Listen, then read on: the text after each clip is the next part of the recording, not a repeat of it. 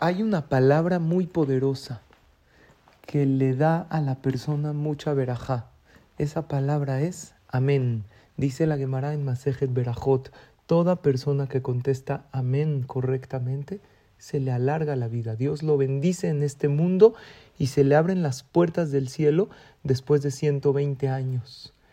Lo que hay que hacer es siempre que podamos contestar amén con concentración. Cuando venimos al Beta Knesset hay muchas oportunidades de contestar amén. En la Hazara, cuando se repite la amida, hay que guardar absoluto silencio y contestar amén a cada verajá y en el Kadish. Además, cuando escuchemos que alguien dice una verajá, ya sea de una mitzvah o de algún alimento, contestemos amén con concentración. ¿Qué hay que pensar en el amén? Amén significa que así sea. O sea, esta alabanza que se le está diciendo a Hashem, yo la reafirmo. Y es más grande contestar amén que decir la verajá. Así dice la Gemara. Además, la palabra amén en numerología suma igual que la palabra malaj. ¿Qué es malaj? Un ángel. 91. Cada vez que la persona contesta amén, dice el Zohar, crea un ángel protector.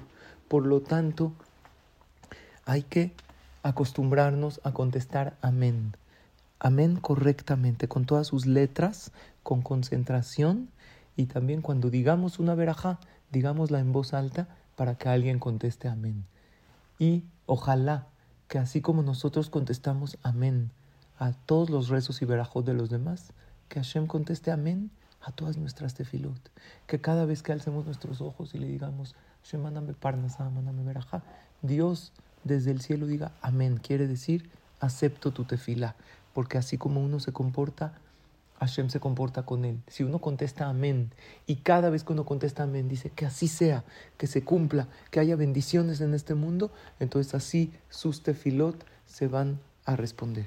Que tengan un excelente día y mucha verja.